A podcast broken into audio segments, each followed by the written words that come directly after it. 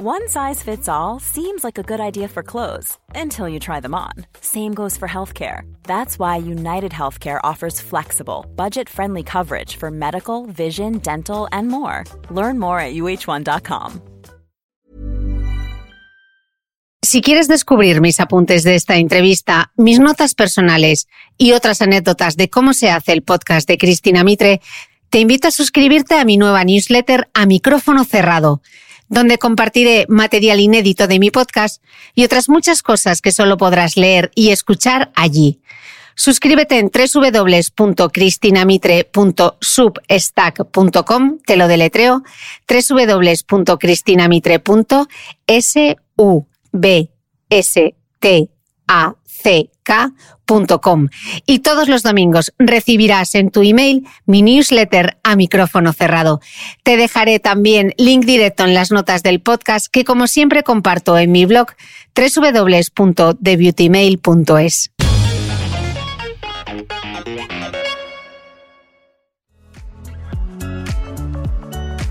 Aunque todavía recuerdo muy bien mi menarquia, mi última regla, en cambio, que tuvo lugar a comienzos del 2015, la recuerdo con bastante vaguedad. Lo cierto es que, al final, mi regla ya no respetaba ninguna regla.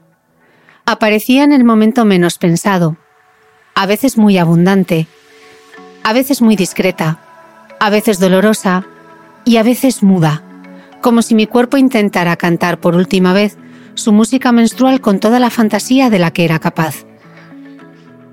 Mis noches se veían perturbadas por despertares sobresaltados, durante los cuales me sentía oprimida y como agitada por espasmos interiores. A la menor emoción me entraban sofocos y vestirme se convirtió en un rompecabezas. En varias ocasiones me encontré en mangas de camisa junto a amigos en anorak que tiritaban de frío. También estaba la sequedad vaginal, a la que conseguí más o menos acomodarme a base de aceite de coco. Pero a diferencia de los otros síntomas de la menopausia, que terminaron atenuándose, este parecía haberse instalado definitivamente. Elisa Tibó, esta es mi sangre. En España, según datos del Instituto Nacional de Estadística, hay más de 22 millones de mujeres. De ellas, más de 8 millones tienen 50 años o más, edad media de la menopausia, con una franja de edad para la perimenopausia entre los 40 y los 54 años. Teniendo en cuenta que la esperanza de vida de las mujeres en nuestro país en la actualidad es de 85,9 años, pues sí, hay que hablar y mucho del tema, porque no todas seremos madres, pero seguro que transitaremos la menopausia.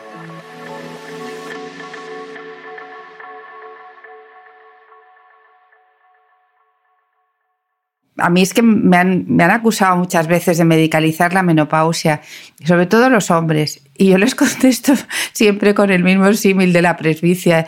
Digo, vale, la presbicia también es una etapa de la vida normal, que a los 40, 50 años, por ahí, por el mismo tiempo, eh, dejamos de ver de cerca y nos tenemos que poner gafas. Ahora tú no nos medicalices y no te pongas gafas. A ver qué haces. Hacer OM todo el día y ya no puedes leer, ya no puedes, ¿no? No se puede vivir sin ver. Mi invitada hoy al podcast es la doctora Clotilde Vázquez, especialista en endocrinología y nutrición. Y con ella veremos que la menopausia no son solo sofocos.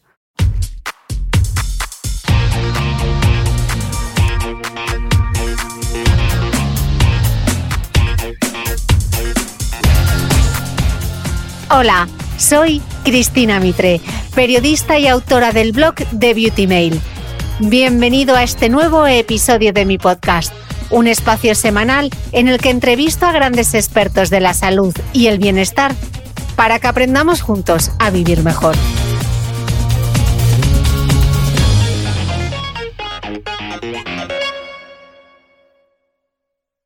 Clotilde, bienvenida al podcast. Muchas gracias, bien hallada. Eh, Clotilde, reflexionas en tu libro que te parece increíble que haya, tan, que haya tanta preparación para el parto, lo cual dices que es maravilloso, por supuesto, y tan poca para la menopausia cuando nos estamos jugando nuestra calidad de vida. Esto es algo que yo misma me he cuestionado muchísimas veces, así que hoy las dos juntas vamos a intentar darle, si no un giro, una nueva mm, perspectiva esta conversación, porque qué importante, ¿verdad? Es importantísimo y sí, sí, es fantástico poder poner un grano de arena o, más de un grano, eh, en, que cambien las cosas. Porque en otros momentos ha cambiado. Fíjate, yo comentabas, que yo lo digo en el libro, eh, que la preparación al parto es algo que ha estado muy cuidado, pero desde hace muchísimos años. Menos años hace la, preparación a la maternidad y llevamos, es asombroso ver cómo ahora, y gracias también a legislaciones, ¿no? Eh, la, maternidad está muy cuidada, eh, todas las cosas que pasan se han normalizado y además se han compartido. A mí me emociona ver ahora las bajas de paternidad, cómo realmente eh, este hecho de, tener un hijo entre hombre y mujer, con toda la caída hormonal que sucede después del parto, con todos los problemas de la lactancia y tal, es algo que, está compartido, normalizado y además potenciado, ¿no? Y en cambio la menopausia no. O sea, no ha llegado todavía. y Pero llegará. momento llegará, llegará, llegará, está mm. llegando ya, yo creo, de hecho. Mm, arrancas además eh, con Hormonas y a lo loco, tu libro, eh, haciéndote una pregunta, eh, Clotilde, que yo misma me hago muchas veces y, como ves, creo que estamos en la, misma, en la misma frecuencia.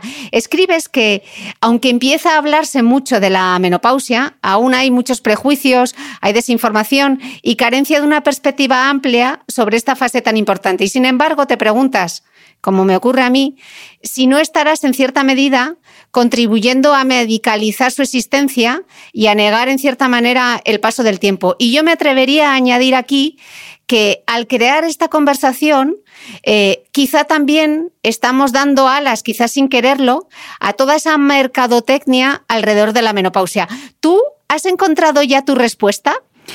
Bueno, mi respuesta, y si no, no lo hubiera, no hubiera escrito el libro, es que, que no, que hay que hacerlo a pesar de que seamos conscientes de que eso puede traer muchas eh, necesidades artificiosas, intereses comerciales que se aprovechen de que se habla de esto para introducir lo importante que es esto, consumir esto, lo otro, ¿no?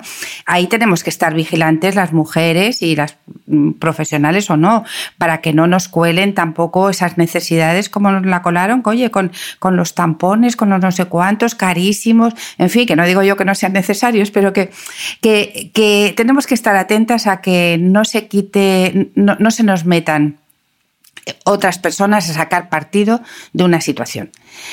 Pero dicho esto, yo creo que, no estamos medicalizando. De hecho, lo único que estamos haciendo es poner sobre la mesa eh, lo que ocurre eh, a partir de que una glándula hormonal, que es el ovario, deja de, producir tanto hormonas como ovocitos. Esto hace un siglo ocurría 10 años antes de morirnos. Con lo cual, las consecuencias, pues no las veíamos. Se podía pasar más o menos mal, que seguramente eh, pues eh, todavía había, eh, bueno, os estaba criando, en fin, que, que, la esperanza de vida está muy cerca del final del la, de la funcionamiento de la glándula. Pero es que hoy día cuando tenemos la menopausia tenemos una esperanza de vida de 40 o incluso 50 años más. Vivir sin esos, esa producción hormonal tan necesaria para, la vida, yo creo que es muy malo para la mujer. Lo, lo, cual no quiere decir que en cada persona ocurra de maneras distintas. ¿eh? Y entonces es un momento que no es para medicalizarlo, es es que es como si nos sucede un hipotiroidismo y por tratar el hipotiroidismo estamos pensando que medicalizamos eh, a la mujer. Es que estamos corrigiendo una deficiencia que va a tener consecuencias o a mí es que me han, me han, acusado muchas veces de medicalizar la menopausia, sobre todo los hombres, y yo les contesto siempre con el mismo símil de la presbicia. Digo, vale, la presbicia también es una etapa de la vida normal, que a los 40, 50 años, por ahí, por el mismo tiempo, eh, dejamos de ver de cerca y nos tenemos que poner gafas. Ahora tú no nos medicalices y no te pongas gafas, a ver qué haces. Hacer OM todo el día y ya no puedes leer, ya no puedes, ¿no? No se puede vivir sin ver.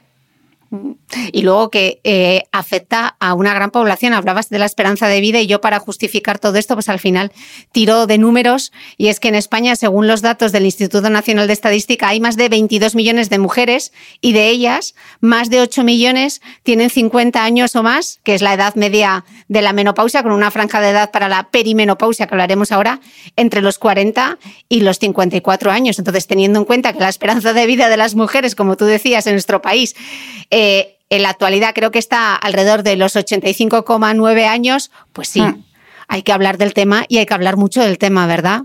Hay que hablar mucho, mucho, mucho. Y además de una manera normalizada, lo mismo que, ha ocurrido en otros ámbitos de, la, mujer. Estamos eh, biológicamente eh, acompañadas de un vaivén hormonal desde la adolescencia hasta la menopausia eh, y, eso y nos, nos acompañan subidas, bajadas, subidas, bajadas y a esas a esos eh, fenómenos de cambios hormonales pues suceden cosas, pero a partir de la menopausia esa cese es permanente. Y entonces yo fíjate que aparte de que yo tuve una menopausia precoz y quizá eso me abrió los ojos, porque claro, ante una menopausia precoz es que no hay, no es cuestionable, hay que tratarla, ¿no? Pero me acuerdo cómo me sentía y me acuerdo que, que gracias al tratamiento hormonal, pues volví a ser persona, ¿no?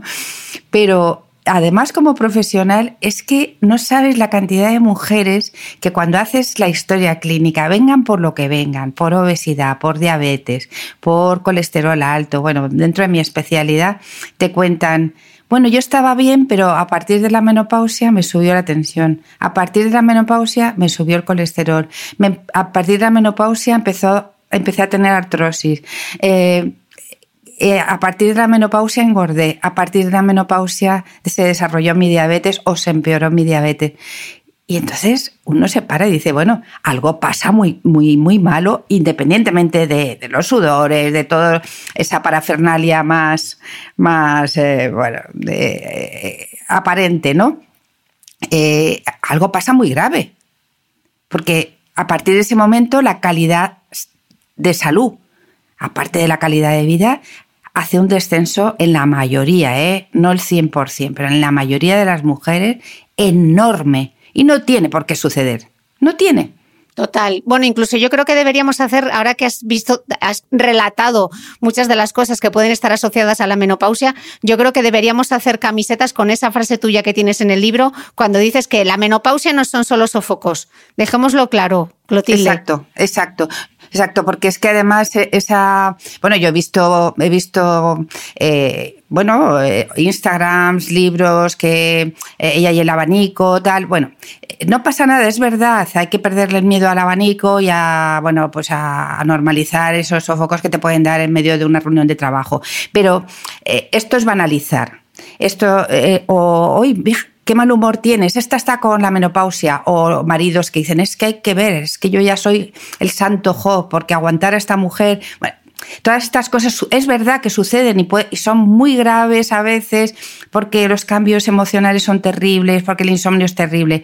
Pero hay una segunda parte muy importante y es el cambio, eh, eh, el, descenso en el nivel de salud de la mujer y el aumento de riesgos que si quieres luego ya lo vamos hablando, pero hay un aumento de riesgos enormes, de riesgos de, salud. Mm, los vamos a ir desgranando un poquito más adelante, pero vamos a empezar por el principio, Clotilde, porque los estrógenos, que son precisamente lo que perdemos con la menopausia, son fundamentales para la vida. ¿Nos, lo explicas de una manera sencilla para que entendamos eh, qué son los estrógenos eh, desde el punto de vista hormonal, cómo funcionan, por qué son tan importantes y porque si son tan importantes, ¿por qué los perdemos? Exacto, esa es la pregunta que me hacía. Pero si son tan importantes, ¿por qué nos abandonan? Bueno, nos abandonan, es decir, no es que nos, hayan, nos abandonen, es que hemos prolongado la vida y, ahí que la biología nos ha gastado la evolución una mala pasada porque ha programado una glándula hormonal con una obsolescencia demasiado pronto. ¿no?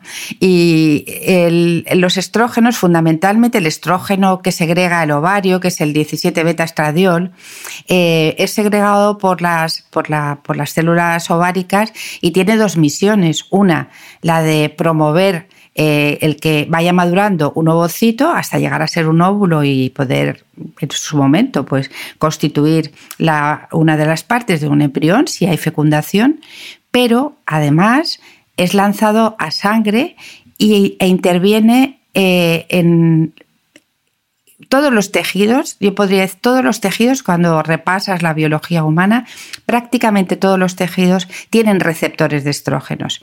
La piel, las, arterias, toda la, pared arterial. Estamos hablando, fíjate, de arterias coronarias, estamos hablando de aorta, estamos hablando de arterias cerebrales, eh, los huesos, las articulaciones, el tejido conectivo eh, y las neuronas, por ejemplo, todas las neuronas necesitan estrógenos para, estar sanas. Entonces, y por eso tenemos eh, receptores. Tenemos receptores también en el aparato digestivo, tenemos receptores en el aparato pulmonar, pero vamos, los fundamentales serían aparato circulatorio, eh, hígado. el hígado, páncreas, lo digo porque eh, tienen relación con la aparición luego de trastornos metabólicos como que se ven y que no están muy bien descritos, pero que se ven a, partir de la menopausia, como es la aparición de diabetes en personas predispuestas o, la aparición de, de resistencia, aunque no sea diabetes, ¿no? y de obesidad. De manera que el estrógeno, cara a todo el organismo, sería muy parecido a lo que es la testosterona en el hombre.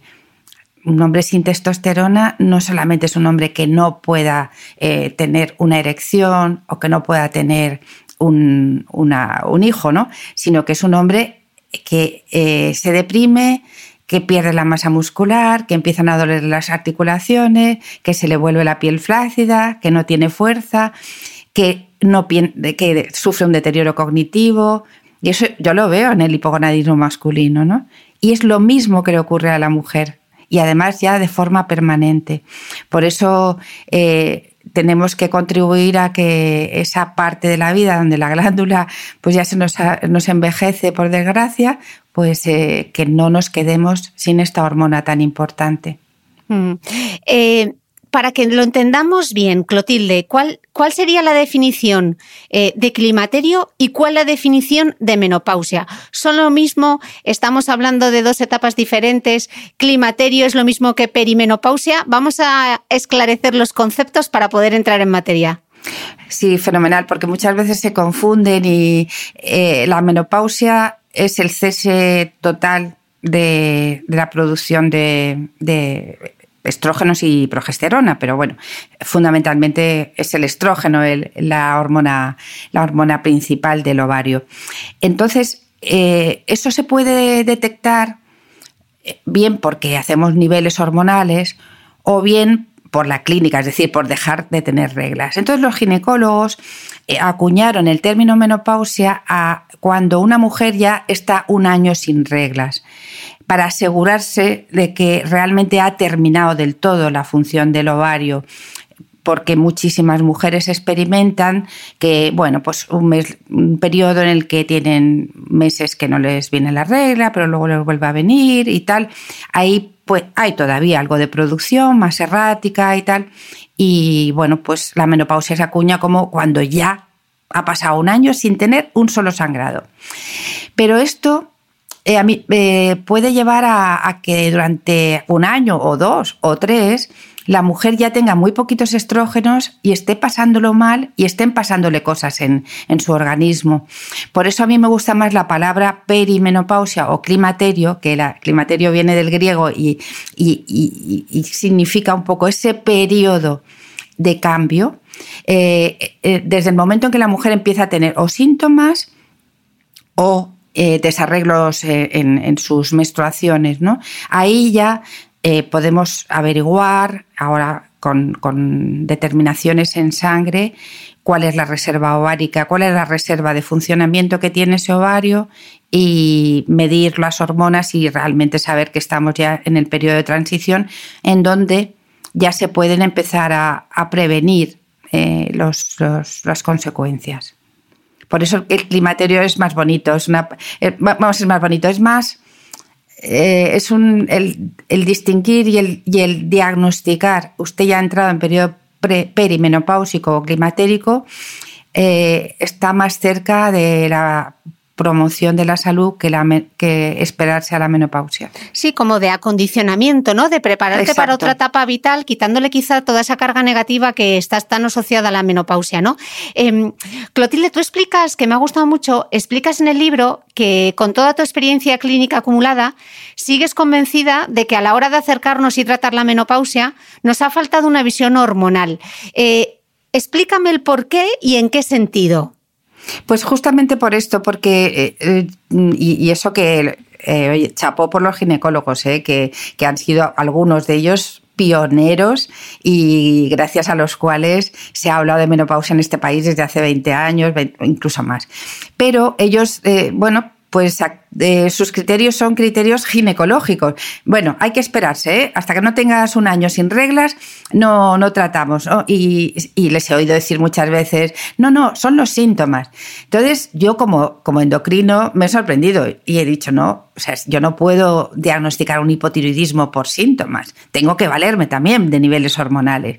Hay mujeres que, que, que están sin regla, están con sofocos y les haces unos niveles hormonales y porque están gorditas y tienen producción de estrógenos fuera del ovario en el tejido adiposo, pues tienen muchos estrógenos, no tienen una situación de deprivación de estrógenos. O sea, sin conocer cuál es la situación hormonal, eh, de, los estrógenos, de la progesterona, de la testosterona y de cómo están otras hormonas también del organismo que muchas veces también bailan un poco en, esta, en este periodo, yo creo que no puedo hacer un buen diagnóstico integral de la mujer puedo hacer puedo, como hacen los ginecólogos, pues saber si ya nos dejan de ser fértiles, si, en fin, una serie de cosas que son muy importantes. Puedo eh, explorar desde el punto de vista ginecológico eh, cómo está el endometrio, si tiene algún problema eh, de sangrados patológicos. Todo esa es la función del ginecólogo. Pero la función de los endocrinos es mirar las hormonas ováricas, hipotalámicas, hipofisarias, tiroideas, todas en conjunto, qué está pasando y cómo están en esa fase de la vida. Yo creo que esa, esa visión ha faltado. Y ha faltado, fíjate si ha sido grave, que ha faltado en el estudio Guay, que, que, es el estudio que paró el tratamiento hormonal en todo el mundo y que pobres mujeres que estaban en tratamiento hormonal sustitutivo y de repente se acabó porque esto da cáncer. Y es que son estudios en los que a las mujeres les daban a todas la misma dosis de hormonas porque no se las mm. medían. Te preguntaré eh, todo el tema de la terapia hormonal, de ese famoso estudio, qué conclusiones mm. sacamos ahora, toro pasado, y, que, nos des, que nos des tu, tu, recomendación. Eh, lo que pasa que, Clotilde, yo que he hablado de este tema de la menopausia varias veces ya, muchas veces cuando hablas con los ginecólogos te dicen, bueno, es que mirar los niveles hormonales pueden variar mucho de un mes a otro. Y bueno, es verdad que en la perimenopausia pues puedes tener personas que están con síntomas y tienen un estadio elevado. Claro, hay que contextuarlo, pero eso no, no, invalida el valor de los niveles hormonales, porque cuando eh, es lo mismo, es muy parecido a lo que ocurre con el tiroides. Eh, cuando una persona tiene niveles hormonales tiroideos normales, pero la TSH, que es eh, la hormona hipofisaria, está elevada, quiere decir que ahí ya en el tiroides está pasando algo, no funciona bien. Entonces, la mujer perimenopáusica puede seguir teniendo eh, oscilaciones en los niveles de estrógenos y estar a veces muy elevados, pero la FSH, que es la hipofisaria, si está ya por encima de 40, esa persona le queda poco. Entonces, yo creo que sin ser categórico, porque eh, es el conjunto de todo lo que, lo que nos da eh, una aproximación más, eh, más, más fiable y, más, y, sobre todo más precisa ¿no? de una mujer. yo creo que, que contestando a los ginecólogos, los valores hormonales son importantes. otra pregunta, Clotilde. ¿El climaterio o sea, esos primeros vaivenes, esos primeros cambios, esos primeros síntomas que iremos viendo, ¿a partir de qué años se pueden empezar a notar? Es muy variable, pero el promedio está en torno a los 48 años. Sí. ¿Y la menopausia? y la menopausia, eh, el promedio es 52. El promedio es 52. Eh, pero es verdad que, es muy variable. Hay un factor genético, genético que no sabemos qué genes, pero eh, es heredable. Eh, generalmente, si una madre ha tenido una menopausia muy tardía, la hija la va a tener tardía o al contrario, ¿no? esos son los síntomas, em, digamos, asociados a, mm, cambios en el peso, a insomnio, que pueden empezar hacia los 48 años, pero hay algo que puede suceder antes, que son síndromes premenstruales más acusados. Eso, en mi experiencia, yo lo veo a veces en mujeres muy prontito, a los 45 o así, que te vienen a contar, yo creo que a ver si estoy ya en la menopausia y no están pero es verdad que tienen síndromes premenstruales mm, muy, muy, con muchos cambios, eh, sobre todo a nivel emocional, de irritabilidad, de falta de concentración, bueno, de hinchazón, lo que es un síndrome premenstrual, pero muy acentuado. Mm, luego, como vamos a ir desgranando todos los síntomas, para explicarlos bien todos, me lo contarás porque, porque lo mencionas en el libro. Eh, Estábamos hablando a la edad que puede empezar a producirse la perimenopausia a los 48 y la menopausia a partir de los 50 y pico, eh, pero también puede producirse a edades más tempranas, ¿no? Es lo que se conoce como, ahora se conoce como insuficiencia ovárica primaria, lo que antes se llamaba la menopausia precoz, ¿no? ¿Eso cuándo puede ocurrir? Bueno, eso puede ocurrir tan pronto como a los 30 y pocos años. Y eso generalmente, generalmente hay que buscar la causa. Generalmente es un fenómeno autoinmune que que bueno, hay autoanticuerpos eh, que afectan a la función del ovario y lo anulan. Esto, esta es una situación de, mucha importancia. Iba a decir gravedad, pero no es gravedad en el sentido de que comprometa la vida, no, pero sí compromete la salud. Entonces, realmente la persona, la mujer, que muy tempranamente, antes de los 40 años, eh, se queda sin producción ovárica, hay que eh, seguirla eh, con mucho cuidado, darle las pautas de sustitución hormonal adecuadas y, además estar vigilante porque algunas veces se asocia a otros trastornos autoinmunes, sean endocrinos o no endocrinos. Pero realmente si no, lo que ocurre es un envejecimiento prematuro tremendo. Mm. Vamos a explicar el ciclo menstrual, lo que pasa luego en la perimenopausia y lo que pasa también en la menopausia, porque tú utilizas en el libro em, una metáfora que a mí me ha encantado para explicar todas estas hormonas implicadas en el climaterio y en la menopausia. Tú escribes que, cada ciclo menstrual es como una danza bien orquestada. Y yo la verdad que cuando leí sobre el ciclo menstrual, eh, dices, jo, el cuerpo humano, cómo funciona, qué sincronizado todo. ¿Nos puedes explicar un poco este baile, esta imagen de cómo funciona, porque es tan preciso y la verdad que es hasta bonito cómo funciona. Es muy bonito, es muy bonito. Explícanoslo, Clotilde, que me gusta es mucho muy bonito Porque es, un juego entre, entre niveles de, glándulas que, que se hablan unas a otras. Unas están en el hipotálamo, que está, digamos, como en el centro del cerebro, en el centro interior del cerebro. Las otras, las otras glándulas están en, la hipófisis, que es una glandulita muy pequeña que tenemos justo detrás de la nariz, alojada en, una, en un hueso eh, que, que forma como, como, una silla. Fíjate si es importante que le hacen un trono nuestro esqueleto. Se llama la silla turca, ¿no? Esa es la hipófisis y el ovario. Entonces, em, cuando comienza en la adolescencia a despertarse eh, el ovario, a empezar a producir hormonas y por tanto a, empezar a esos preovocitos, despertarlos para ir a, a formar un óvulo, ¿quién es el que da el gong? Pues lo da el hipotálamo la madurez, digamos, eh, del sistema nervioso central, del hipotálamo, empieza a segregar eh, nosotros, llamamos pulsos, que es realmente un anglicismo, son como, em, eh, llamaditas o, secreciones intermitentes, como si fuera eh, pues un faro de, hormonas hipotalámicas que van despertando la hipófisis y a su vez la hipófisis va despertando el ovario. ¿no? Y eso ocurre durante un tiempo hasta que finalmente ya el ovario empieza a sintetizar eh, estrógenos de una manera organizada y esos estrógenos comienza la primera fase de formación del ovocito.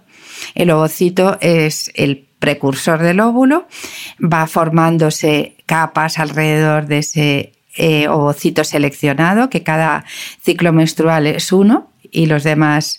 Eh, hay como una competición, hay un momento en que, en que muchos ovocitos dicen yo quiero, yo quiero, y, pero solamente uno es el elegido, entonces ya eh, los demás esperan a la siguiente ocasión.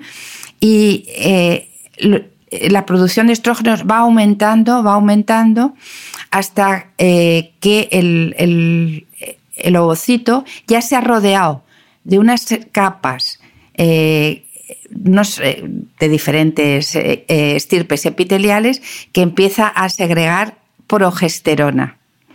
Entonces, conforme la progesterona empieza a tomar protagonismo, los estrógenos que ya han llegado a su pico empiezan a bajar.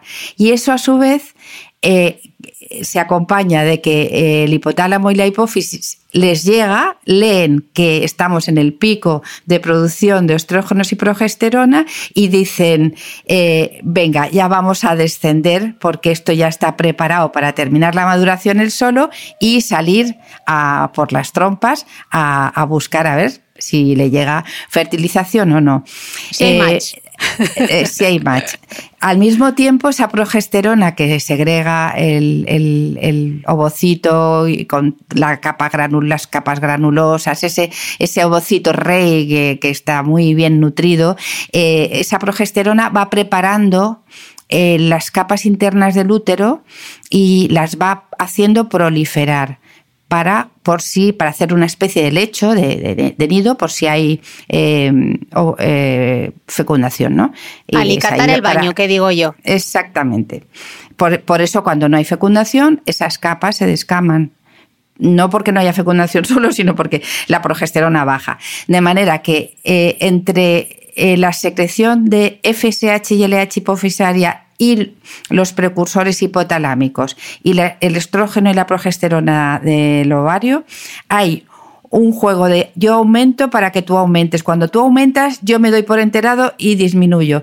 Y entonces todo eso es ese baile que se repite mes a mes, pero que hace que a la vez en, sangre nosotros pasemos de unos niveles de, estrógenos, de, de estradiol, de 20 a 600 y luego vuelve a ser otra vez 20 u 800. Fíjate el cambio tan tremendo, es como, como una ola del mar, como una ola con marejada, ¿no? O sea, y luego vuelve a bajar, ¿no?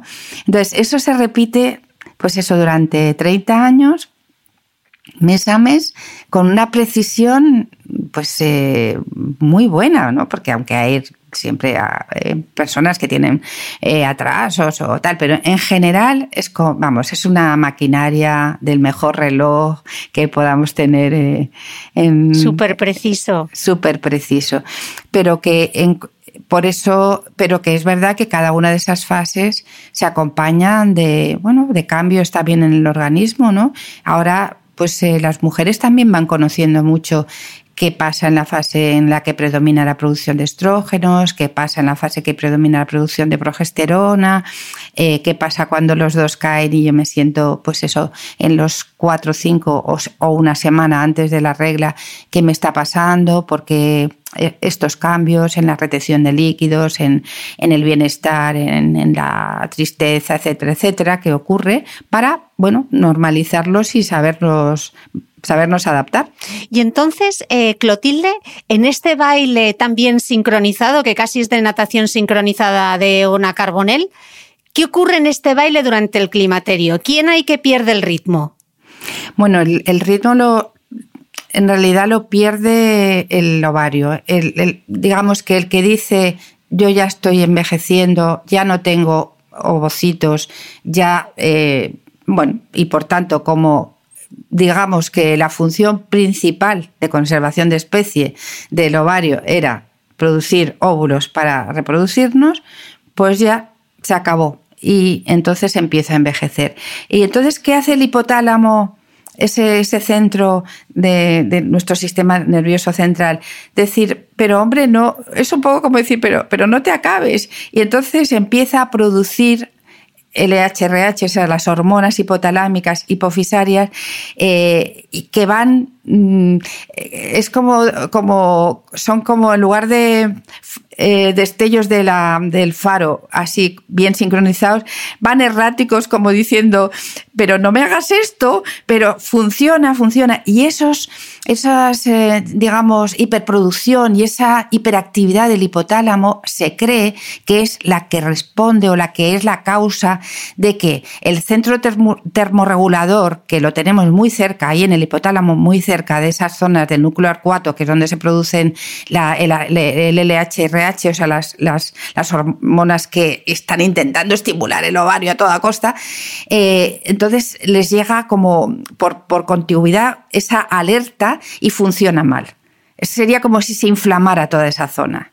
Y entonces los brotes de calor, los sofocos y tal están muy asociados no al, al cese, no solo o no fundamentalmente al cese de producción de estrógenos, sino a toda esa hiperactividad errática que tiene el hipotálamo en esos momentos de primeros de la primeros de la menopausia, aunque a veces esos sofocos duran más años, ¿no? Pero en general son los primeros años. Mm.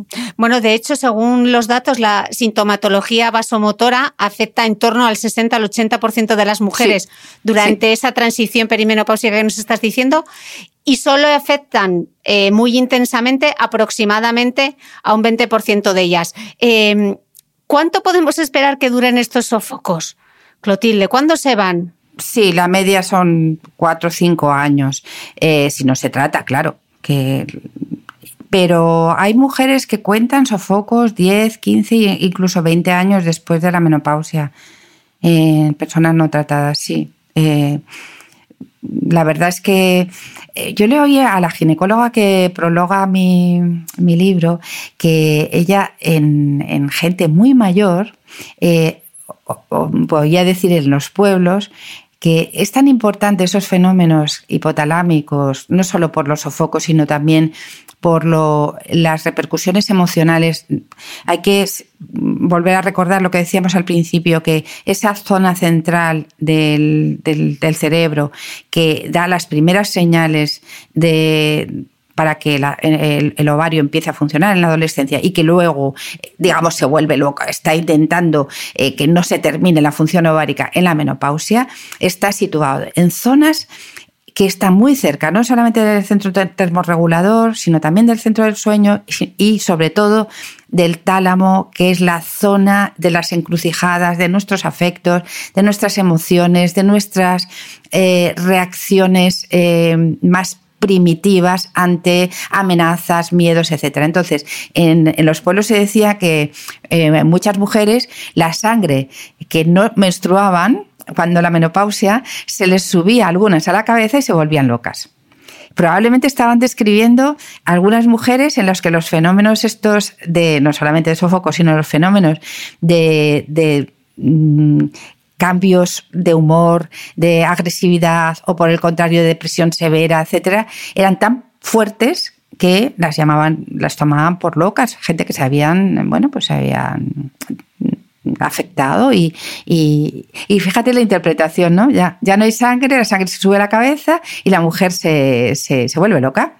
Sí, sí, es, eh, gracias, afortunadamente, pues el conocer qué es lo que pasa nos está ayudando muchísimo a, que, mm. bueno, no haya esa... Eh, luego te preguntaré por la menopausia y por, y por, la, y por la depresión cuando hablemos de la terapia hormonal, eh, pero otro de los síntomas, que ya quiero que, bucemos por todos los síntomas y todas las cosas que ocurren, son las cefaleas migrañosas, que también son comunes durante la menopausia y durante, o sea, todo lo que vamos a hablar ahora es perimenopausia, menopausia, o no vamos a hacer ya casi como distinción, porque le puede pasar a muchas mujeres, no directamente en la menopausia, sino años antes de dejar de menstruar.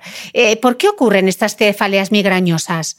Pues tampoco se conoce muy bien, pero es justamente por el, efecto que tienen tanto los estrógenos como, como el, LH, las hormonas hipotalámicas, sobre, sobre los vasos sanguíneos. Entonces, hay una dilatación de los vasos sanguíneos cerebrales y se produce eh, una migraña, que una migraña es una dilatación de, la, de, las, de los vasos a nivel cerebral. Esto es menos frecuente que el sofoco, pero son equivalentes vasomotores. Hay mujeres que no tienen ningún fenómeno vasomotor periférico, que generalmente toda la mujer que haya tenido sofoco sabe que es de tronco para arriba en general, sobre todo la cara, la parte superior del tronco, y, en cambio tienen, empiezan con cefaleas migrañosas a partir de la menopausia cuando no las han tenido nunca. Eh, yo quería puntualizar, ya que bueno, hemos hablado de los sofocos, quisiera añadir una cosa. Es verdad que los sofocos no son, la menopausia no son los sofocos, pero cuando son graves y sobre todo afectan al sueño y afectan un poco a la calidad de vida durante el día, sí que pueden tener repercusiones más importantes. Y en cuanto a estos equivalentes de sofocos, que serían la migraña, eh, muy importante, si a una mujer le está, empieza a pasar esto y no ha tenido migrañas cuando era joven, eh, porque eh, hay que hacer un, hay que ir al neurólogo para descartar otras causas, ¿no? Porque no tenemos un marcador que nos diga esto es por la, la menopausia. Hay que descartar que pueda ser otra razón y entonces, bueno, ir a por ella, ¿no? Hablabas antes de ese síndrome premenstrual a lo bestia que te puede pasar durante, durante el climaterio, que es lo que conocéis como el síndrome disfórico premenstrual grave de la perimenopausia, que suena, suena bueno, fatal. Sí, suena, suena fatal. suena, terrorífico, pero puede pasar, ¿no? O sea, puede pasar que estés perdiendo la, o sea, que, que estés ya en la perimenopausia y tengas esa sensación de síndrome premenstrual terrorífico. O sea, que se acentúe el síndrome premenstrual es muy frecuente, ¿eh? O sea, que, que las mujeres que, nos estén oyendo, muchas dirán, sí, sí, a mí me pasa eso, sí. O sea, además, como coincide con, muchas veces coincide a lo mejor con, con hijos adolescentes, con tal, bueno, se atribuye quizás a eso, pero si la mujer está más inestable y más irritable. pero hay casos muy, muy graves. De hecho, hay alguna sentencia en Estados Unidos eh, que exime, bueno, que exime, no, que suaviza, eh, suaviza la, la sentencia de una mujer que cometió un delito muy grave en, esos días de la, porque la calificó como pérdida del control, ¿no? O sea, hay mujeres que experimentan que los días antes de, la regla, cuando ya están en la fase premenopáusica, el cambio en la en el carácter, en la agresividad, en, el, en la sensación de que, de que, no te controlas, en que eh, puedes estar llorando un rato, pero sobre todo lo que más acusan estas mujeres es irritabilidad máxima, agresividad máxima. Eh, yo, el caso que cuento en el libro me, me, me llamó muchísimo la atención porque decía, mira, yo es que me voy a correr, me voy a correr tres horas, cuatro horas, porque es que si no creo que asesino. Fíjate, y dice, y esto, bueno, un mes, dos meses, tres meses, lo vas llevando, pero, pero yo necesito ayuda, necesito ayuda porque sé que, que, no es justo, ¿no? No es justo para, para mí ni para la gente que me rodea, ¿no? Y generalmente esto es por un, desequilibrio muy fuerte que se está produciendo ya entre la producción de estrógenos, progesterona y, que, bueno, eh, en personas pues a lo mejor más sensibles, porque esto gracias a Dios no es, no es muy frecuente, pero ocurre, ¿eh? ocurre y hace sufrir muchísimo, muchísimo. Y como me decía esta paciente, cuando me viene la regla y al día siguiente yo soy es que me siento beatífica, es que me siento que amo a todo el mundo, a la humanidad, a mi marido, a mi pareja, a mis suegros.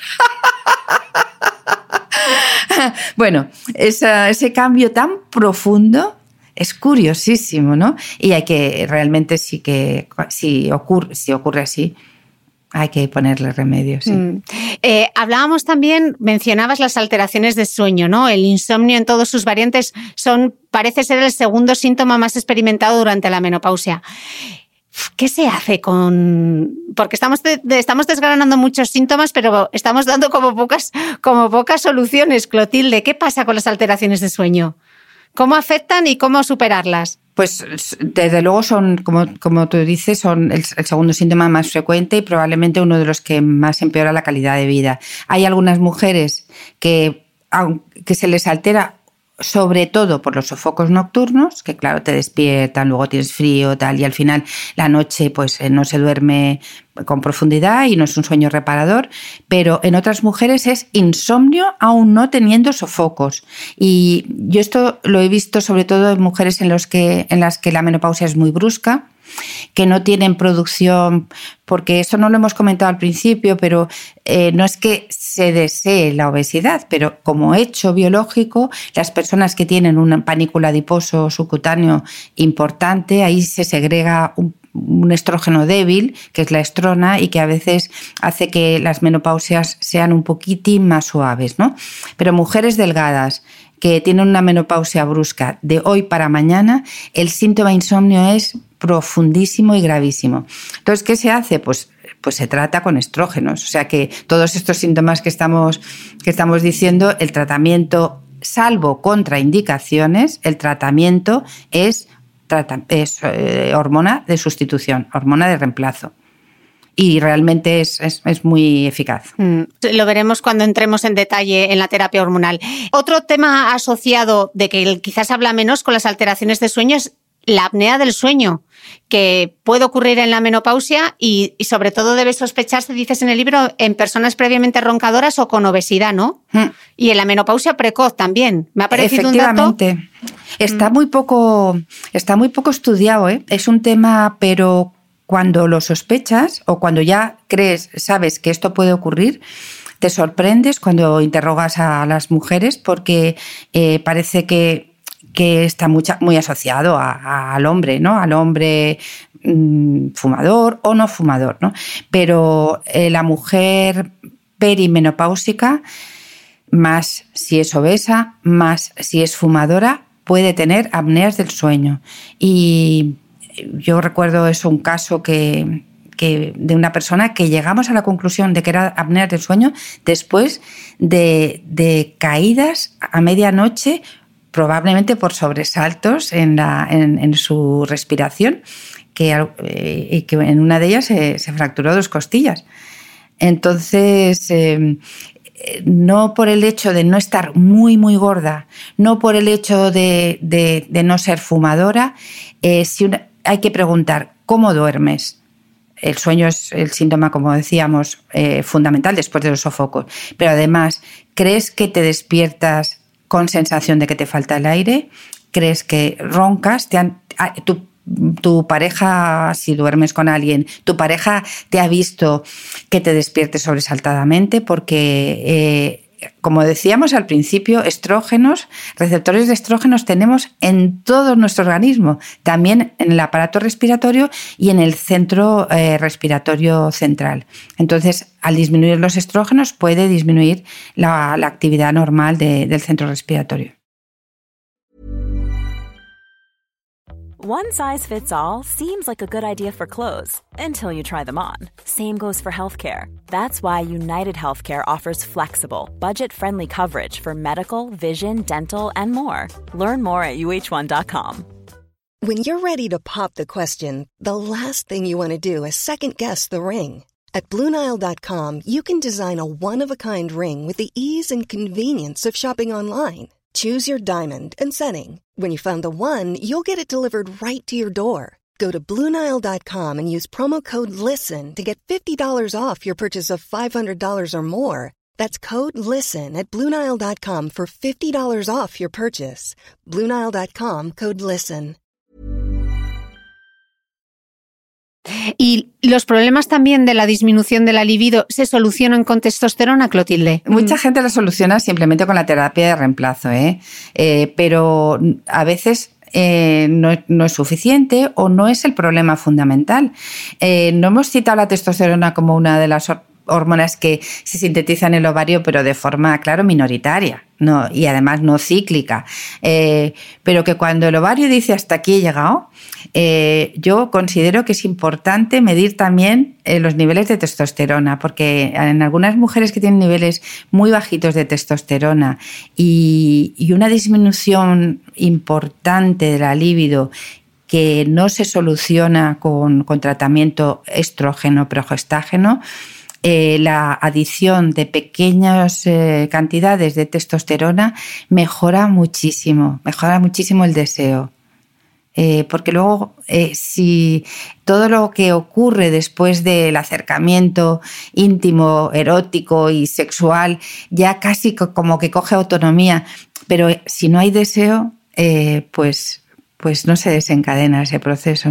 Y la testosterona es una hormona que que, bueno, que la mujer, la, tenemos olvidada en la mujer y nos parece que, nos masculinizaríamos y no es así. ¿eh? Está, hay muchísimos trabajos actualmente eh, pues, eh, y ensayos clínicos en marcha para evaluar un poco la función de la testosterona en algunos de los síntomas, tanto la, la, libido como el hueso, como la sensación de falta de energía, etcétera.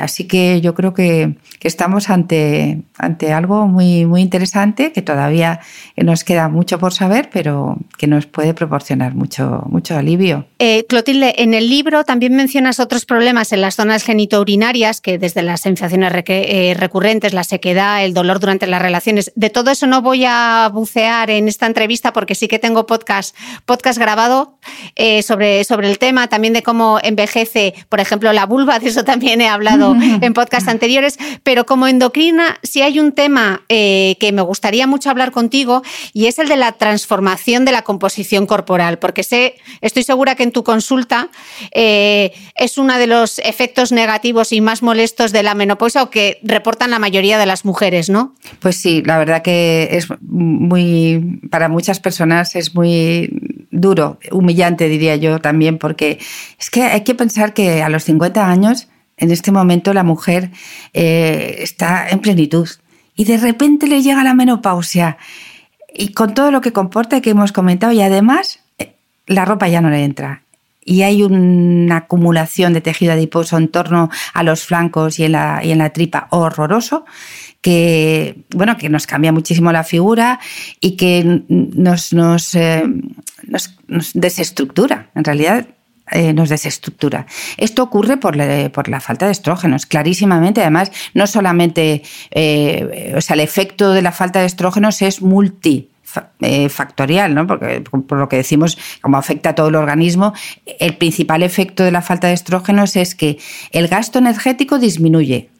O sea que aunque una mujer siga comiendo lo mismo eh, después de la menopausia, si pues va a ganar peso en esa zona, va a ganar grasa, perdón, no, no peso, va a ganar grasa, porque su gasto energético disminuye. Luego, además, eh, la falta de estrógenos tiene una. Eh, eh, o la, en las zonas que controlan apetito, saciedad, recompensa en el sistema nervioso central, al no tener estrógenos, pueden alterarse. Y es muy frecuente, te lo cuentan muchas mujeres, incluso a veces medio llorando, porque es, es como, son confesiones un poco humillantes. Es que, mira, es que no puedo parar, es que yo no era golosa y ahora es que no puedo, o, no puedo parar de tomarme patatas chips, o me levanto a medianoche, como no, no puedo dormir, como me despierto y, y me pongo a comer, y me pongo a comer lo más eh, eh, iba a decir lo más guarro, lo más, lo, más lo, peor, lo menos saludable. No se pone a comer un pepino ni una manzana porque lo que apetece, pero no porque esté loca la mujer, sino por ese déficit de estrógeno, ¿no? Entonces, eh, menos gasto energético, posiblemente un cambio en la forma de comer por ese cambio en nuestros neurotransmisores hacen que ganemos grasa y ganemos grasa en esas zonas. Pero hay un fenómeno que por eso es, eh, llamo yo esa desestructuración de nuestro cuerpo, que han puesto de manifiesto en un estudio precioso, que es el estudio SWAN, que es la pérdida de la masa muscular, que empieza a suceder incluso antes que la ganancia de grasa. La mujer antes de la menopausia empezamos a perder, salvo que hagamos algo, por eso lo importante de, de, de, hacernos la ITV, ¿no? Eh, empieza a perder músculo. Y entonces, eh, cuando llega una mujer y te cuenta, es que, mira, eh, estoy ganando peso, además no controlo mi alimentación, y le haces un análisis de composición corporal, en realidad en báscula, respecto a su peso premenopausia, solo hay 3 kilos o 4 kilos. Pero el problema es que ha perdido 7 de músculo y ha ganado 11 eh, de grasa. Es decir, que la báscula nos puede engañar muchísimo. Y esa, esa, ese cruce realmente aumenta muchísimo el riesgo de muchas cosas que si mm. quieres luego lo hablamos. Sí, total, porque más allá de, lo estético ¿no? y del impacto que puede tener en la autoestima, que es importante y no hay que, que negarlo, es un problema grave de salud, porque de hecho tú describes en el libro que esa medida del perímetro de la cintura se ha establecido como de Intel de riesgo cardiovascular, o sea que eh, perder la cintura y tener tripa va más allá de una cuestión estética y es una cuestión de salud, porque esa acumulación de grasa en la zona eh, tiene consecuencias graves, ¿no?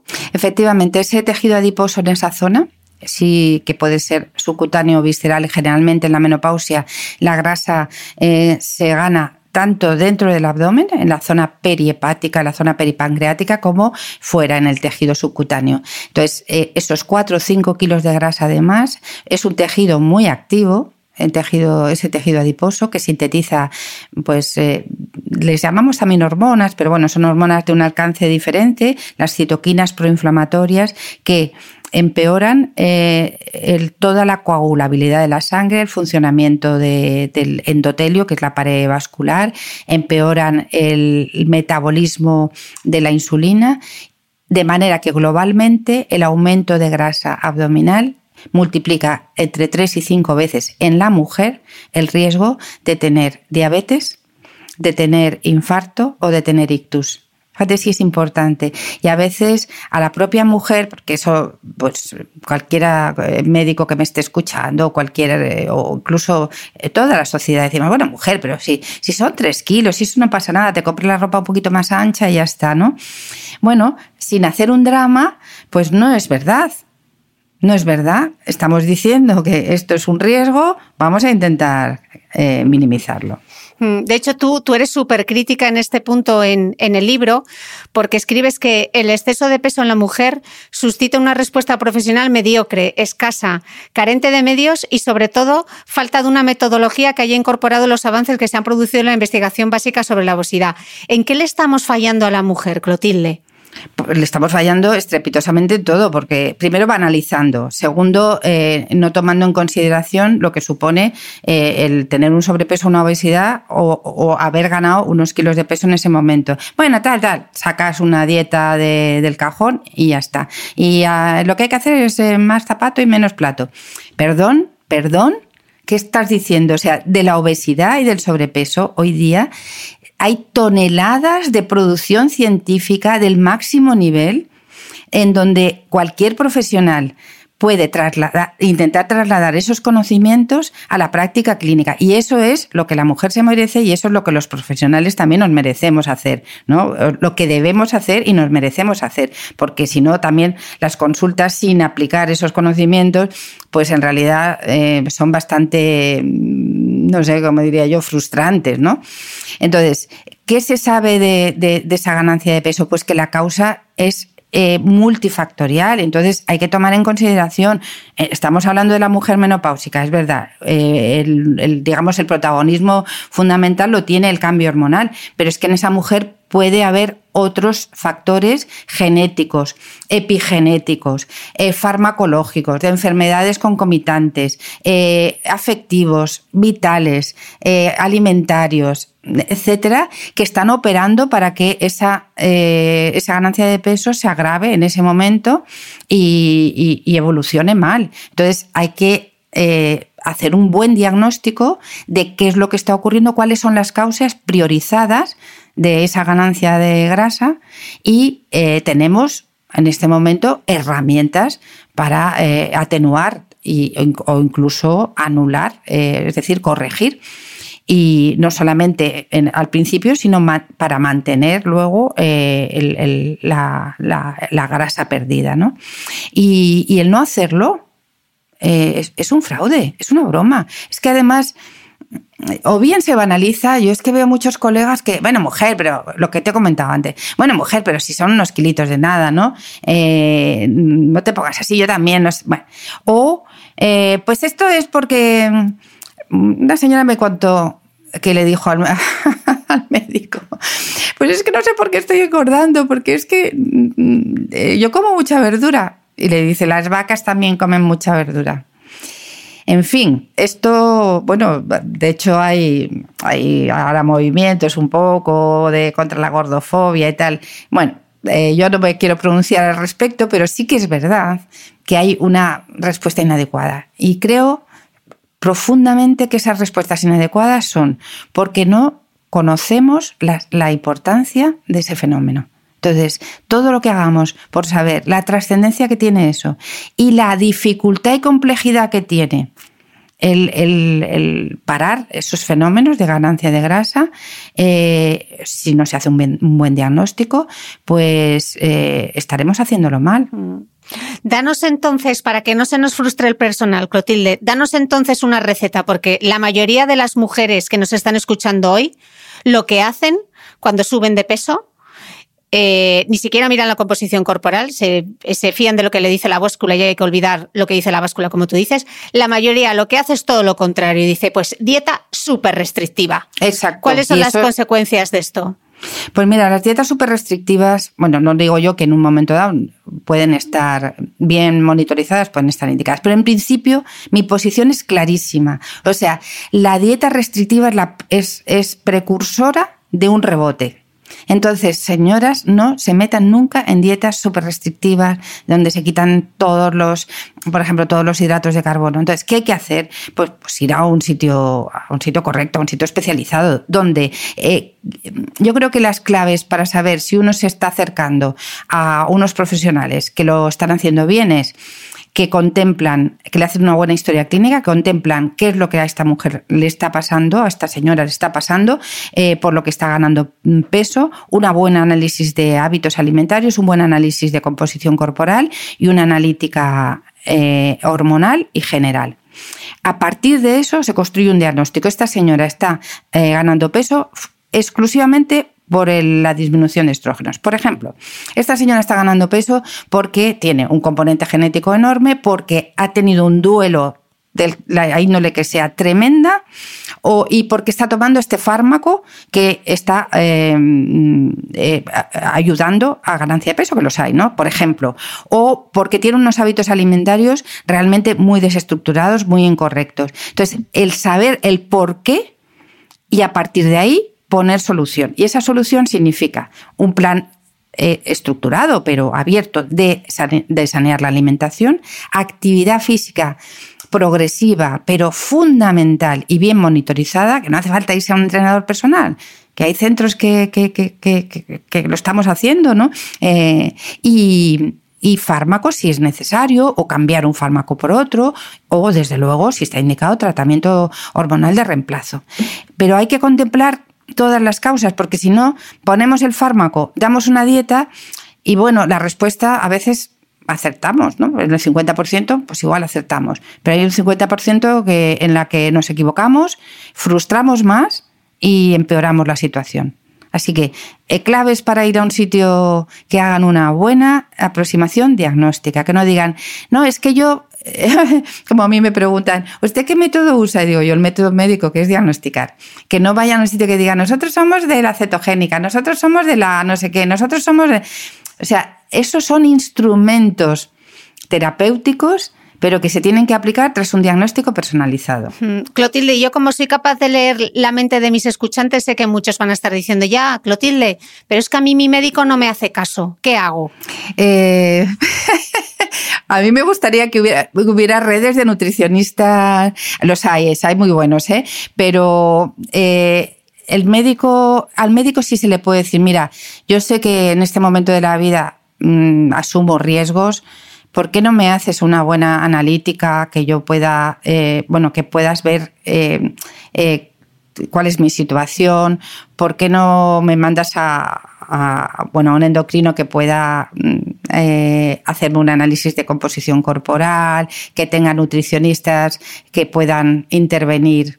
yo, yo creo que pidiendo mm, que haya una aproximación un poquito más avanzada de, hacia eh, por qué esta ganancia de peso, seguro que, que les, bueno, que les ayuda mucho más que, el, que el decir que no tiene importancia, que esto, que, que, no se queden con eso, sino pues que, que busquen a otra persona. Yo en la medida que yo pueda, yo me ofrezco a... que van todas en masa. A, los tratamientos online, que... O, sea, eh, sí que es verdad que, está habiendo una corriente eh, eh, incipiente dentro del mundo de tanto de la atención primaria, que sería el primer paso, como de la atención especializada a, bueno, a tomar en serio y esta situación, porque de verdad lo es. Entonces, ¿qué pueden hacer? Eh, insistir, insistir. ¿Que no te hace la composición corporal? Pues a todas nuestras escuchantes, pues que se midan la cintura. Que eh, cualquier em, cambio nutricional tiene que ser sensato, equilibrado y que nos haga perder cintura, no peso de báscula. Que la actividad física tiene que ser progresiva, aunque se la pauten ellas o con ayuda de Google, eh, progresiva pero diaria. Ahí sí que a mí, yo soy perezosa, lo confieso, pero me di cuenta que es que es eso o eso. No hay otra a partir de los 50 años. Tenemos que hacer actividad física, pero es no matarnos, ¿eh? que nos podemos lesionar y es mucho peor. Pero para mantener esa masa muscular que tendemos a perderla clarísimamente por, por el cambio hormonal, no tenemos más remedio que hacer actividad física. Y, el otro consejo sería em, ir a, ginecólogo endocrino por si realmente eh, el tratamiento, o sea, le conviene tener un tratamiento de reemplazo que entonces facilita mucho la buena evolución de, de la situación de mm. ganancia de peso. Y sobre todo una cosa que es muy importante, que es eh, el objetivo de este podcast, ¿no? Tener la información, saber qué es lo que nos pasa para poder hacer las preguntas y para poder tomar decisiones informadas sobre nuestra salud, ¿no? Que es el, objetivo que tengo cada vez que, cada vez que grabo. Un tema que me parece súper importante con esto que estabas diciendo de, medirnos el, por cierto, pregunta, eh, Clotilde, ¿cómo sé yo si mi perímetro abdominal eh, me tengo que meter en cintura o no? Que es lo que van a estar pensando. ¿Qué es un perímetro abdominal que nos tiene que hacer saltar las alarmas al medirnos? ¿Cómo se mide? Y danos los datos. Nos ponemos de pie y eh, por la zona del ombligo nos medimos con una cinta métrica sin meter la barriga, o sea, eh, relajadita relajaditas, pues nos medimos. Es, eh, hay que hacer la medición en varios días porque hay veces que se tiene la tripa distendida, pues por lo que sea, que se ha comido algo que nos ha dado gases o lo que sea, y eso puede aumentar el perímetro falsamente, ¿eh? pero eh, en, dos o tres días, pues daremos con el promedio. Cuando pase de 92, eso es una aumenta, es la, digamos, el dintel que dan todas las sociedades científicas de aumento de riesgo en la mujer. Entonces, lo ideal es no pasar de 85. Que eso no es mm, que tengo que ser 85. Si yo me mido y tengo 108, eh, pues mi objetivo va a ser eh, bajar a 98. Eh, y otro, otro truco y otra clave basado en la experiencia de la clínica todos los días, cada kilo de grasa que se pierde es un centímetro de cintura. Aunque la báscula nos esté diciendo que no perdemos, eh, puede ser que estemos ganando músculo. Pero si hemos perdido un centímetro de cintura, hemos perdido un kilo de grasa. Y eso anima muchísimo. Pues nos, nos anotamos bien, nos lo anotamos bien porque eso anima. Un tema que es súper importante, el riesgo cardiovascular tras la menopausia. Eh, Clotilde, preparando esta entrevista me estaba leyendo las guías que publica la Asociación Española para el Estudio de la Menopausia, que se lo recomiendo a todo el mundo porque la verdad que es muy buena información. Y este, esta, esta frase que me apunté me ha dejado, me gustaría comentarlo contigo. Dicen que, aunque la causa más frecuente de muerte en pacientes tras la la menopausia son las enfermedades cardiovasculares, las mujeres en ese rango de edad se preocupan especialmente del cáncer de mama u otros tipos de cáncer, prestando menos atención a los factores de riesgo cardiovasculares. Eh, está muy bien todas las campañas de concienciación del cáncer de mama y no voy a ser yo quien las critique, pero nos, estamos muriendo de, infartos, de, enfermedad cardiovascular. ¿Cuáles son esos factores de riesgo cardiovasculares y qué receta eh, que podamos hacer sin complicarnos? ¿Qué pequeños cambios en nuestro estilo de vida podemos ir incluyendo? ¿Factores de riesgo? Y, una pequeña receta, Clotilde, para que se nos quede. Sí, permíteme subrayar eso, ¿eh? que, que, es cierto. Yo en todas las charlas y en todas las eh, intervenciones y en el propio libro, la primera causa de muerte de la mujer posmenopáusica es el infarto. El cáncer de, de mama es muy frecuente, no sabemos cuál es la causa. El tratamiento hormonal de reemplazo no previene del cáncer, pero no aumenta el riesgo de cáncer de mama y lo que sí que aumenta el riesgo de infarto es no tener tratamiento hormonal de reemplazo. Y nos morimos de infarto. Y, o sea, que subrayo absolutamente lo de la menoguía. Eh, entonces, ¿qué, ¿por qué ocurre? Por eso es tan importante en el momento de la menopausia ver cómo está nuestro colesterol y, otros lípidos sanguíneos. Eh, es decir, si tenemos factores de riesgo añadidos al déficit de estrógenos que nos puedan hacer mucho más proclives a tener un infarto. Si tenemos antecedentes familiares de, personas que han tenido colesterol alto e infartos a edades precoces. Si nuestra tensión, que antes era normal, a partir de la menopausia no tratada, es muy frecuente que suba. Eh, y la obesidad. ¿no? Entonces, eh, para que todo eso mejore, la alimentación es una pieza clave la alimentación, que ya no podemos permitirnos el lujo de tomar procesados, la alimentación tiene que ser muy sana, antiinflamatoria, como es la dieta mediterránea, es decir, muy vegetariana. La actividad física, un, vamos, un deber, eh, la que más nos guste, pero un deber absoluto. Y luego vigilarse. Si hay hipertensión, tratarla. Si hay eh, hipercolesterolemia, tratarla. Y si hay riesgo de diabetes, tratarlo precozmente. Es decir, si hay prediabetes o diabetes, tratarlo. Y tratarlo agresivamente no quiere decir que es que vamos a, somos, estamos violentando nuestros. Quiere decir que es que es importante controlar esos factores, porque nuestros vasos sanguíneos, si no, van a degenerar. El, el, yo suelo hacer un, una exploración que es muy sencillita en la mujer menopáusica, que es un ecodoppler de las arterias carotidias, que son las arterias del cuello, porque tener el colesterol alto y tener una arteria que cuando la visualizas, la parte interior de la arteria está sana, el grosor de la íntima está sano, no hay microplacas de arteriosclerosis, pues probablemente la importancia de nuestro colesterol es menor, pero si ya hay eh, un mínimo dato de que nuestras arterias tienen algo de enfermedad y hacemos las carótidas porque son las más accesibles, eh, realmente hay que ser muy, eh, muy agresivo. Es decir, hay que intentar bajar eh, todos estos factores de riesgo que he citado. las alteraciones metabólicas que conducen a prediabetes o a diabetes, la obesidad, eh, la, tensión y los lípidos sanguíneos. Y si me permites, yo voy a meter la cuña publicitaria de dejar de fumar. Hombre, por supuesto. Y mira, es, es difícil. Porque las mujeres cada vez estamos fumando más. Sí, o sea, lo del tabaco, ay, por Dios, yo lo entiendo fenomenal porque yo he fumado y, cuesta mucho, pero es que es y bueno, absolutamente imprescindible. Entonces ahí sí que hay que buscar ayuda, porque claro, si estamos en la perimenopausia, dejamos de fumar, hay que intentar que no, bueno, que, se mantenga, por supuesto, con toda la ayuda que haga falta, intentar que no se acompañe una ganancia de peso. Mm os animamos, de verdad. de verdad, de verdad. Es liberador, es, liberador dejar el cigarrillo. Y además, yo no sé si a lo mejor si os pasará, pero yo mm, cuando dejé de fumar fue sin proponérmelo para no tener presión de la familia y tal. Dije, bueno, voy a, voy a intentarlo, pero no se lo a nadie. Y, realmente me sirvió. O sea, no, no, no sé, me liberé un poco de esa, de esa autoexigencia o de esa exigencia del entorno que parece que te pone más estrés y entonces coges el cigarrillo o lo escondes y tal, ¿no? Bueno, vamos a hacerlo si puedo bien, tal, y luego ya pedir ayuda cuando ya se ve que sí que vas pudiendo para que realmente eh, culminar el proceso y mantenerlo, igual ahí sí que hay que pedir ayuda. Mm. Eh, no hemos mencionado otro, otro gran tema de, relacionado con la menopausia, que es la, que es la osteoporosis. ¿Qué es la osteoporosis? ¿Por qué se produce? ¿A qué edad? ¿Suplementos de calcio sí? ¿Suplementos de calcio no? ¿La vitamina D? Bueno, es un poco mogollón, pero danos unas pinceladas.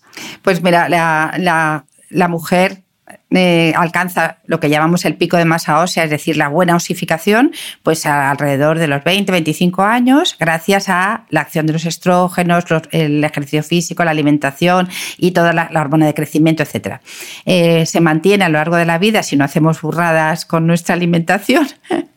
Eh, y a partir de la premenopausia y menopausia, eh, la, descalcificación hace lo mismo que los estrógenos. Hace una pendiente brutal. ¿Por qué? Porque los estrógenos son necesarios en el proceso de remodelación del hueso, es decir, de la, de la parte de creación de hueso porque el hueso está constantemente remodelándose. Eh, eh, y uno de los factores importantísimos, por supuesto, es la vitamina D, por supuesto, es tener suficiente calcio, en la actividad física, pero los estrógenos son fundamentales. Entonces, eh, cuando se acaba la producción de estrógenos, la descalcificación pues, eh, se acelera, puede llegar, si tenemos factores genéticos además que favorecen la osteoporosis, que eso también lo, es fácil saberlo. Si en nuestra familia ha habido muchas fracturas y tal, es porque tenemos una cierta predisposición, hay que prestarle más atención a ello y... Eh, ¿Cómo se trata? Pues desde luego con más actividad física. Antes a la mujer se la forraba de calcio. Por desgracia, eh, mira, esto da, muchísima rabia porque es que nunca nadie se replanteó si eso servía para algo. Cuando salieron trabajos demostrando que calcio solo así eh, en suplemento, lo único que hacía era favorecer la hipertensión y calcificar las arterias, pues fue terrible porque ya muchas mujeres ya habían sufrido eh, los estragos de, esta medida. Hoy día hay que tomar calcio, pero, pero mejor si es calcio alimentario. Y lo que sí tenemos que tener óptimo es la vitamina D, porque la vitamina D es quien eh, favorece la absorción y la buena utilización del calcio. Entonces, que no podemos tomar leche por cualquier razón o lácteos, pues entonces tomemos suplementos de calcio, pero de una forma prudente y tengamos vitamina D en los niveles óptimos. Y actividad física, otro de los factores importantísimos para la para que el hueso se remodele es la, propia eh, actividad física, sea aeróbica o de fuerza. Incluso la, actividad de fuerza todavía eh, favorece más eh, todos los factores intrahueso que aumentan la, la, remodelación positiva del hueso. Pero por último, hay que decir que el mejor eh, eh, que hay en el mundo son los estrógenos. Por tanto, de nuevo aquí, si no hay contraindicaciones, la terapia hormonal de reemplazo en esos primeros años es, yo creo que una decisión muy sabia. Mm. Antes de hacerte la pregunta del millón de la terapia hormonal, eh, voy a hacer otra cuña. Visteis que no soy yo la que os está dando la chapa todo el día con el entrenamiento de fuerza. Clotilde también insiste en lo importante que son unas pesas para subir solas la maleta al compartimiento superior del avión y para levantarnos sin ayuda y para no tener eh, problemas cuando envejezcamos. Em, Clotilde, otra cosa. Eh, explicabas justo al comienzo de la entrevista cómo las hormonas, cómo las neuronas presentan esos receptores de, estrógenos, ¿no? Y cómo cuando esos estrógenos decaen, eso afecta al estado de ánimo y al humor, incluso eh, la depresión, ¿no? Sabiendo esto, sabiendo cómo existen esos receptores en, las neuronas, esos receptores de estrógeno, me pregunto cuántas mujeres habrán sido tratadas de depresión cuando el problema de fondo que tenían era la falta de estrógenos. Hmm. Eh, pues seguramente muchas. Eh, muchas mujeres han tenido depresión postparto, más o menos leve o, no, pero eh, el, marcador mm, de más importante de mm, o sea, el, predictor, no más que marcador, ¿no? El predictor de que en la menopausia se puede llegar a tener una depresión severa es que si han tenido embarazos, eh, estas mujeres hayan tenido depresiones posparto o bien que en la fase premenstrual predominara la tristeza, ¿no? Porque no siempre es la tristeza, muchas veces es la irritabilidad. Entonces, esa depresión puede llegar a ser muy grave y necesitar tratamiento, pero eh, el, antidepresivo mejor, el que va a la causa, ¿eh? es el estrógeno. Por eso, una vez más, esto también lo decía eh, la ginecóloga Carmen Casquet, la que prologa el libro, es que las mujeres al final están tomando, después de la menopausia, eh, sobre todo la inicial, porque luego, oye, el envejecimiento al final pues te trae a lo mejor que la tensión, mm, hay que tomar algún hipotensor y tal, pero en los años iniciales, las mujeres de repente tienen que tomar un hipotensor, tienen que tomar algo para dormir, tienen que tomar algo para, para bajar el colesterol, tienen que tomar un antidepresivo porque están con una depresión si con cuarto y mitad de estrógenos solucionamos todo, porque la causa no es otra que el déficit de, 17 beta estradiol. Entonces, eh, bueno, tengámoslo claro, ¿no? Mm. Pues ya entonces ya te hago la pregunta del millón que es si es peligroso el tratamiento hormonal y háblanos antes de respondernos ese famoso estudio del Women's Health Initiative. ¿Qué, pasa ahora? Cuéntanos de dónde viene la controversia, eh, por qué hay tantas mujeres con tanto miedo a utilizar el tratamiento hormonal, por qué la propia comunidad científica a veces, eh, según a quien leas, no se ponen de acuerdo y te dan mensajes contradictorios. Eh, acláranoslo, Clotilde.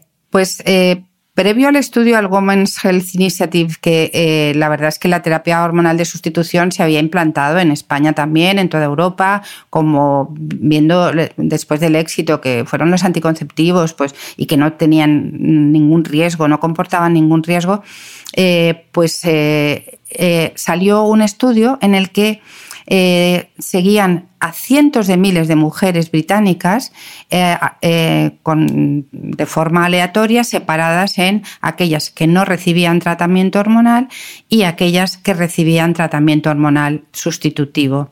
Se les seguía y al cabo de se hizo un primer corte a los cinco años y luego a los ocho años y se vio que la, la rama de mujeres que tenían el tratamiento hormonal tenían un, entre un 15 y un 30% más de probabilidad de tener cáncer de mama.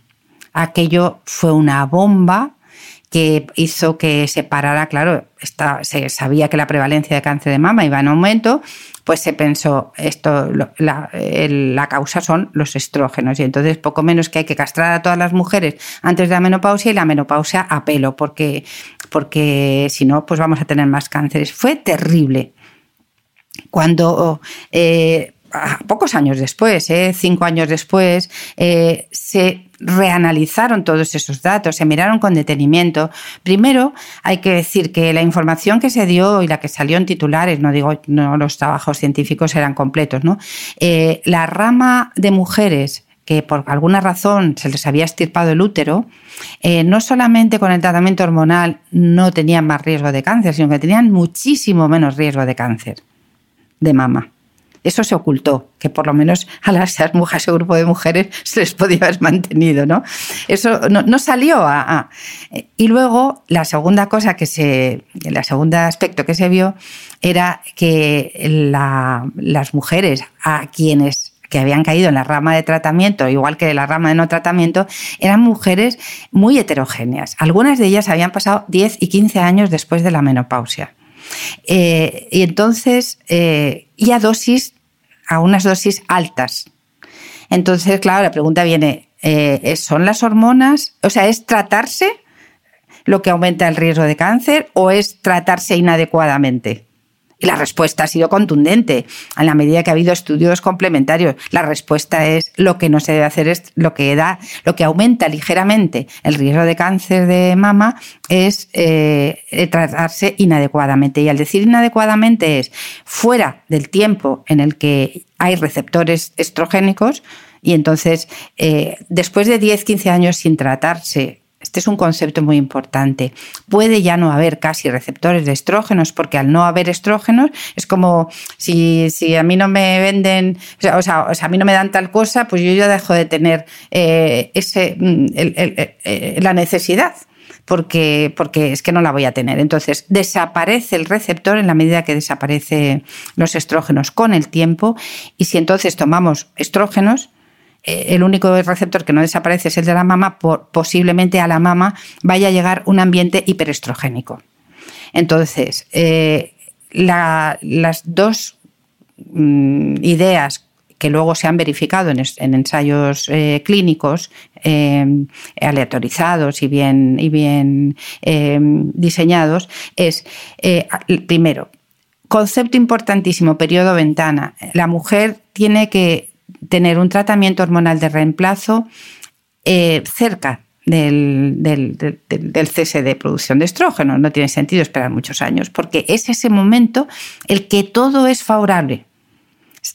Eh, y el segundo concepto, que ese yo creo que es más mío, que, muy generalizado en todos los eh, ginecólogos, es cuidado con las, con las dosis. Por eso, cuando yo empiezo, cuando empezamos un tratamiento hormonal, hay que hacer seguimiento de niveles hormonales. No es lógico tener unos niveles hormonales como de una mujer de 25 años. Lo que hay que conseguir es eh, mm, prevenir todos los efectos negativos de la menopausia a nivel de hueso, a nivel de tensión, a nivel cardiovascular, etcétera, etcétera, y con unos niveles eh, de normalidad cercanos al límite bajo de la normalidad para que nunca estemos eh, digamos, eh, hiperestrogenizando tejidos que podría aumentar ligeramente el cáncer de mama.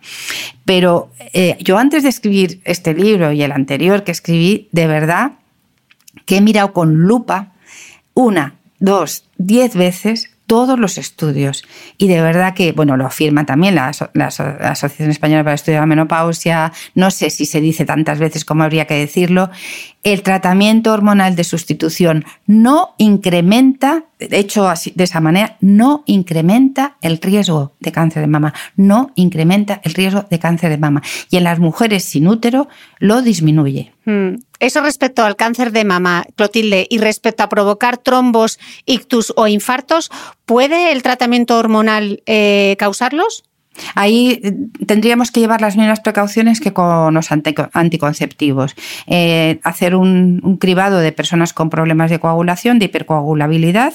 Eh, y por eso siempre se, estudian los fibrinógenos, la protrombina, para ver si, que no estén elevadas, porque si hay una tendencia a hacer coágulos, sí que el tratamiento tiene que ser, bueno, muy cuidadoso, a dosis muy bajitas o si realmente el tema es muy grave, pues personas que tienen el factor Leiden, en fin, enfermedades protrombóticas de cualquier tipo, esas personas sí que constituyen una contraindicación del tratamiento hormonal de mm. sustitución. Mm. Y luego tú eres súper clara en el libro porque dices que una insuficiencia ovárica primaria siempre, siempre, siempre debe tratarse con tratamiento hormonal de sustitución. Dices que mm. vivir así no es natural, igual que no lo es tener fiebre, aunque pueda ocurrir, ¿no? Exactamente. Exactamente. Salvo que esté contraindicado, pero es que las contraindicaciones no son muchas. Entonces, eh, la mujer que de todas formas pues decida no tratarse, pues no se trata, ¿no? Porque por respeto, pero, pero, o sea, respetando todas las opciones, pero yo siempre pongo el símil de uno no le gusta ser diabético, pero si no produce mi páncreas la suficiente insulina, tengo que proporcionársela. Si mi tiroides no produce suficiente hormona tiroidea, por la razón que sea, porque tiene una enfermedad autoinmune, porque me han estirpado media glándula, porque ha dejado de funcionar, eh, lo natural, lo lógico, lo saludable eh, es, es dar un tratamiento de reemplazo, que es lo que es el tratamiento hormonal tiroideo, ¿no? Y aquí sería lo mismo. Mm. Sí, hablabas de esa ventana, de, el concepto de ventana de oportunidad, ¿no? Que es lo que realmente ha cambiado ahora a la edad a la que se da el tratamiento hormonal de sustitución.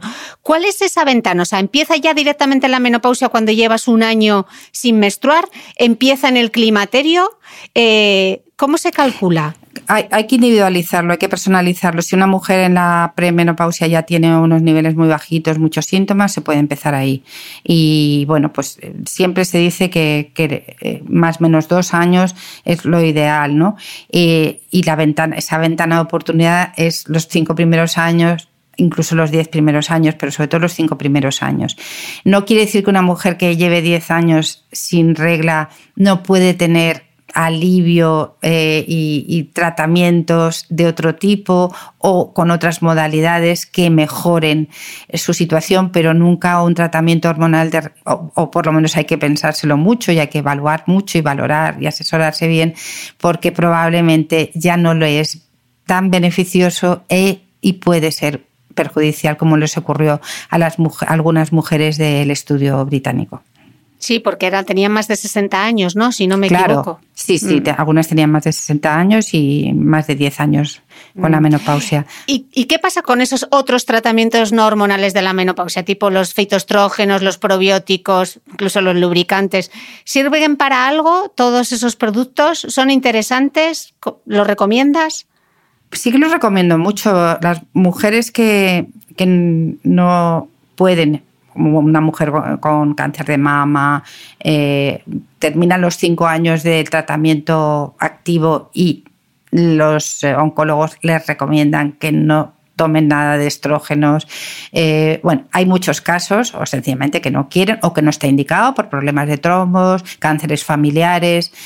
existen estrógenos de procedencia vegetal que son los actuales son bastante interesantes porque son eh, capaces de disminuir los síntomas. No sabemos, no hay suficientes estudios de su efecto a nivel de hueso y a nivel cardiovascular, pero lo sabrá. Pero sí es verdad que en nuestra experiencia eh, con estos preparados, que la mayoría proceden ya no de la soja como antiguamente, sino de otros vegetales como la cimífuga racemosa, como el propio polen, eh, son capaces de aliviar muchísimo los síntomas de insomnio, de, sofocos y mejorar los niveles de estrógenos en, sangre. Es curioso, la mujer eh, realmente eh, mejora su calidad de vida eh, en ese sentido y, como eh, estos fitoestrógenos no afectan, no, tienen el receptor en la mama, pues son muy seguros. O sea que aquellas personas que tienen contraindicación de estrógenos, digamos, naturales, yo creo que hoy día existen tratamientos de fitoestrógenos muy interesantes que pueden ser de utilidad. Mm. ¿Y qué pasa, Clotilde, con la terapia hormonal alternativa, la llamada también bioidéntica? Pues yo tengo pocos datos para contestar a esta pregunta porque hay muy poquito publicado. Me remito a lo que dicen las menoguías, la Asociación Española para el Estudio de la Menopausia y las guías internacionales dicen, las hormonas, con las hormonas bioidénticas no se han hecho estudios. Eh, creemos que no tienen eh, ningún eh, beneficio más allá de lo que te puede ofrecer un 17 beta-estradiol de los preparados comerciales que tenemos en este momento y, generan una cierta incertidumbre. Probablemente en breve tengamos, tengamos estudios, no, yo no estoy en contra de ellos, pero no, no tengo suficientes datos y me crea más inseguridad utilizar bioidénticos, aunque es verdad que, bueno, pues eh, las personas que los están aplicando, pues eh, se basan en que pueden individualizar más las dosis, añaden eh, oxitocina, añaden melatonina, pero eso también lo podemos conseguir con preparados eh, al uso, ¿no? Eh, no lo sé, lo sabremos con los próximos años. Mm, porque tampoco existen ensayos controlados, ¿no? No, no, claro, por eso. Por mm. eso realmente los que nos basamos en, en, evidencias, ¿no? en toda la evidencia que se pueda para poder recomendar, eh, pues nos quedamos un poco inseguros ¿no? con estos preparados y por eso a igualdad de beneficio yo prefiero utilizar los otros preparados. Mm. Eh, Clotilde, hora y media llevamos hablando de la perimenopausia, el climaterio, la menopausia. Yo creo que hemos tocado casi todo, aunque estaría otras dos horas hablando contigo porque es fascinante como nos lo has explicado. Sí que me gustaría pedirte que para despedir esta entrevista dices tú un, mensaje final, eh, una recomendación eh, como endocrina, como mujer, eh, como profesional de la salud que tienes tantos pacientes, tantas pacientes pasando por por esta etapa vital? Bueno, yo animaría a todas las mujeres a que cuando empiezan a, sentir que su biología hormonal está cambiando, que esto ahora lo sentimos, eh, acudan a su médico y les digan, mira, tengo que hacerme una ITV porque estoy empezando a, está empezando la etapa que me queda eh, donde mis hormonas van a, procedentes de ovario van a fallar. Y eh, por supuesto, eh, a lo mejor a la primera no encuentran la persona idónea, que sigan buscando, pero sin ningún tipo de complejo, sin ningún tipo de drama tampoco, porque no es un drama, poner sobre la mesa qué es lo que les pasa, si se encuentran mal, si no se encuentran mal, y averiguar además en ese momento a qué riesgos se exponen. Y, a por ello, ya a seguir viviendo con valentía, que es un poco lo que a muchas mujeres y hombres valientes de este mundo se les ha llamado locos, porque yo creo que, no hay mayor cordura que un poco de locura, eh, eh, pero es esa locura vital de querer seguir eh, siendo mujeres saludables y mujeres eh, al servicio de nosotras mismas, del mundo que tanto necesita de nosotros y de los que nos rodean. Y seguir disfrutando de los placeres de la edad que escribía Carmen Alborg. Eh, Clotilde. Por supuesto. millones de gracias, ha sido un placer charlar contigo y espero que podamos volver a repetir. Muchísimas gracias. Muchas gracias a ti, Cristina.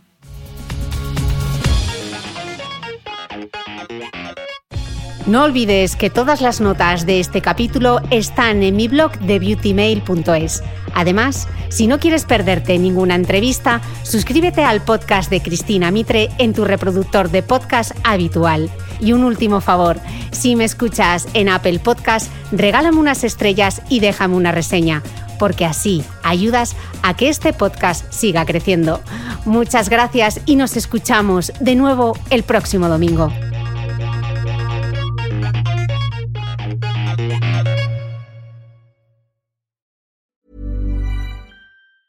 Planning for your next trip? Elevate your travel style with Quince. Quince has all the jet setting essentials you'll want for your next getaway, like European linen, premium luggage options, buttery soft Italian leather bags, and so much more. And is all priced at 50 to 80% less than similar brands. Plus, Quince only works with factories that use safe and ethical manufacturing practices. Pack your bags with high-quality essentials you'll be wearing for vacations to come with Quince. Go to quince.com slash pack for free shipping and 365-day returns.